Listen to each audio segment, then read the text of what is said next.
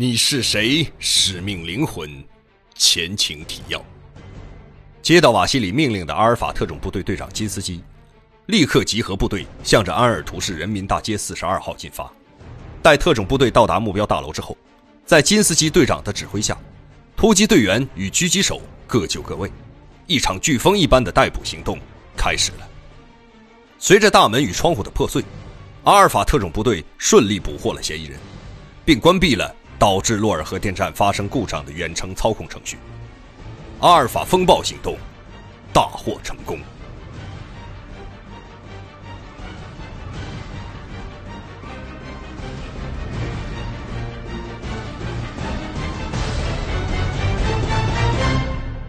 第二章二十八：清除隐患。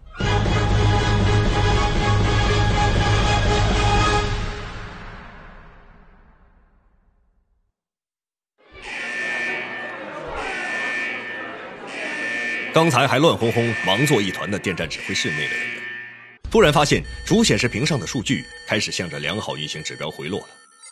先前显示核心反应温度的计数表也不继续升高了。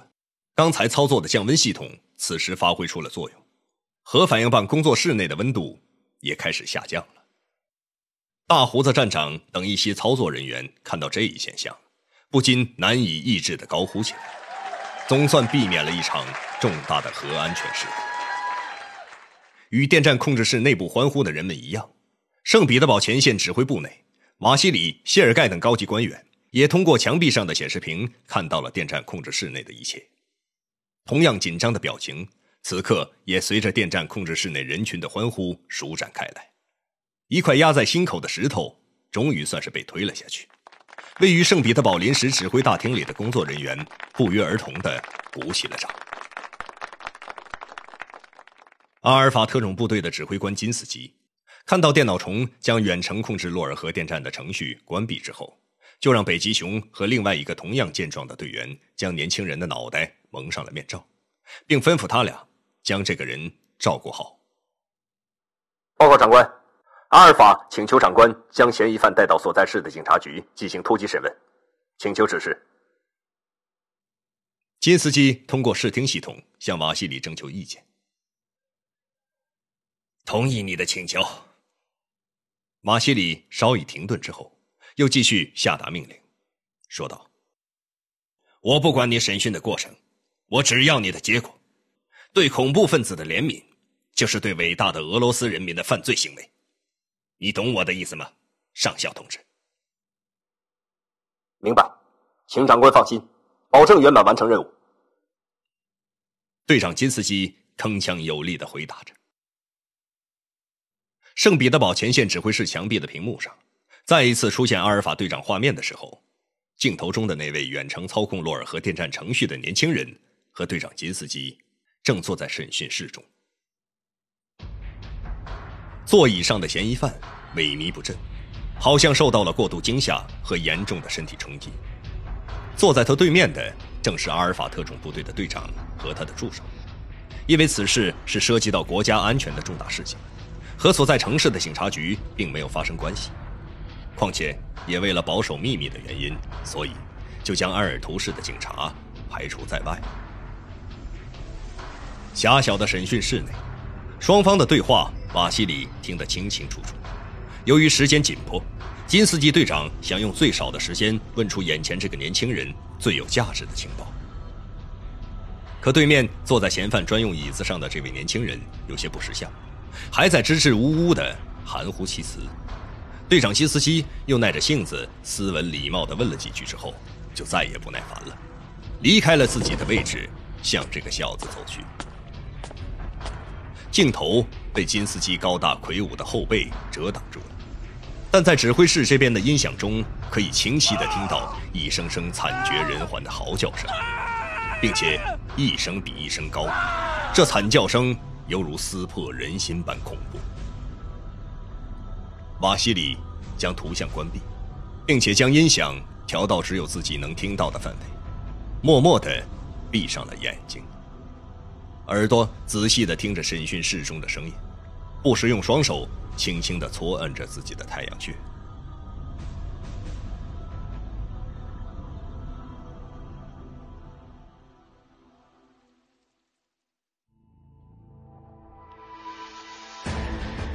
离奇失踪的货轮那艘船到底是怎么失踪的？不可思议的力量是我的时间变快了还是他的时间变慢？突如其来的变故，这座大礼堂现在由我们接管了。不断传来的讯息，看来有人在里面给我们做内应。神秘人的身份到底是谁？灵狐，欢迎收听《你是谁？使命灵魂》第二章，作者王金，由。徐淼播讲。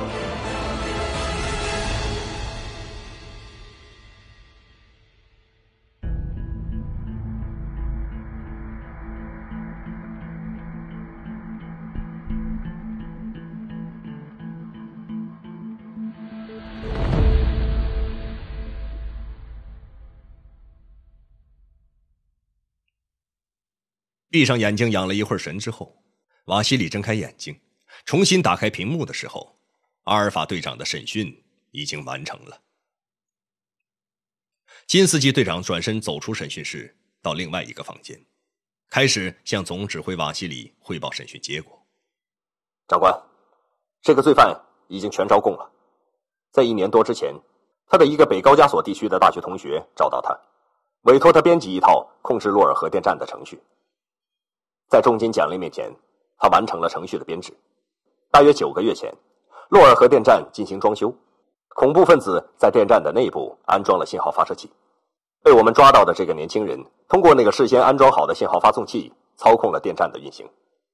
实际上，刚开始电站的控制屏幕上的数字显示是虚拟的，只要不进行操作是不会引起事故的。一旦进行操作，这个年轻人就可以切入电站的程序，实时掌握电站的运转程序，进行远程操控。我们的工作人员已经找到了转发器，转发器被安置在三个地方，一个是主控室西北角天棚里面的位置，一个是距离空调主送风系统的十米处，还有一个是被安装在员工更衣间西南角的地板下面。此外，还有一个重要的情报：这个年轻人在操作远程控制程序的同时，还有一个网名叫“老板”的人随时报告事件进展状态。方才我们的人已经重新与那个老板取得了联系。老板问询怎么突然间失去联系了？我们告诉他临时网络信号不稳定，正在重新启动程序，耽搁了一会儿功夫。好像老板半信半疑的问了几个问题之后，就没有再说什么。目前掌握的情报就是这样。报告完毕。收到，祝贺你圆满完成任务，金斯基上校。俄罗斯人民不会忘记你和你的团队为国家做出的贡献。我将请求总统。授予你和你的团队俄罗斯最高荣誉。完毕。瓦西里说完这番话后，激动的心情完全显露在脸上了。同样作为处理圣彼得堡大学礼堂突发恐怖事件的总指挥，总统的全权特派员，他也在这次的指挥中完成了极为严苛的第一次考试，并且成绩优秀。马西里结束了与阿尔法队长的联络后。第一时间就将知道的信息转告给守候在洛尔核电站的阿尔法队员们。大约用了十五分钟的时间，阿尔法队员们就在核电站的工作人员配合下，找到了先期埋设的三个信号转发器。大家又用仪器仔细的在核电站内部逐一检查了一遍，确认再没有转发器之后，便收队了。留守在洛尔核电站的阿尔法特种部队由副队长带领，他看到任务完成。电站的一切运行也都恢复了正常运转，请示上级获得准许后，就带领队员撤退了。他走出主控大楼，向自己的战车走去的时候，发现从大门的方向驶来一辆辆鸣着警报的消防车和身穿防化服的特种消防队员。他急忙向上级汇报这一情况，得知原来当初并没有把握处理洛尔核电站的事故。总指挥瓦西里就调动周围几个城市的消防队和俄罗斯军队的化学和核武器特种部队的军人赶赴核电站，准备应急抢险。后来得知危险解除的时候，这些人已经赶到了。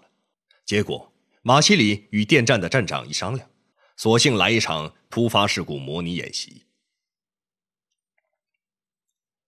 一名阿尔法队员来到战车旁，看着那些按部就班排列的消防车。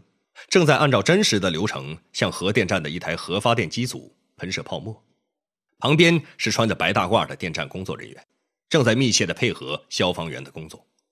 他出于好奇，就拿出了手机拍摄了起来，边拍摄边叨叨咕咕的说：“看这帮儿子，危机的时候不来，现在倒是装模作样，弄得和真的一样。”这名队员录像的时候，背景音中不断传来刺耳的警笛声和嘈杂人员的呼喊声。副队长也停在自己的越野车旁，兴致勃勃地看了起来。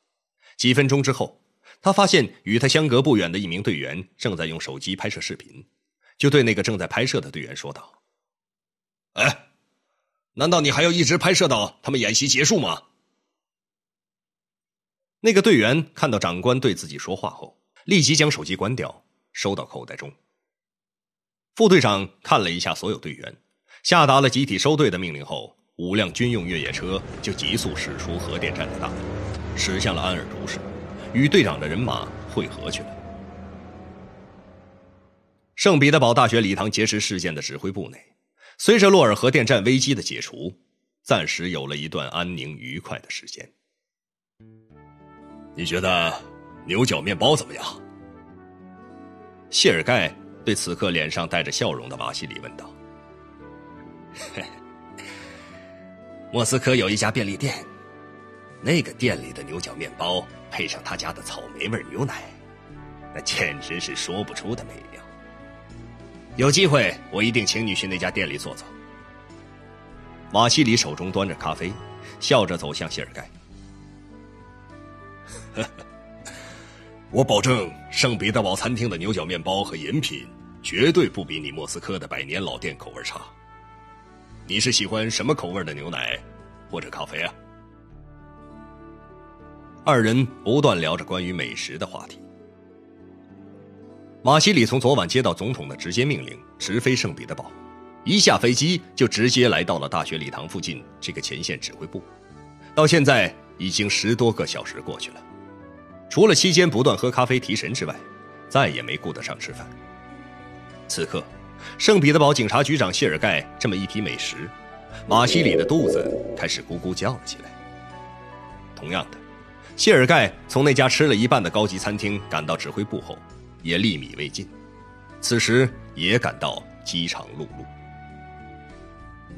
瓦西里选好牛奶之后，谢尔盖就让手下的内勤警官去那家在圣彼得堡久负盛名的餐厅买食物了。指挥部内的所有人员也陆续开始吃饭了。短暂的胜利气氛充满在这个临时指挥部内，但一场更为重大的危机即将来临。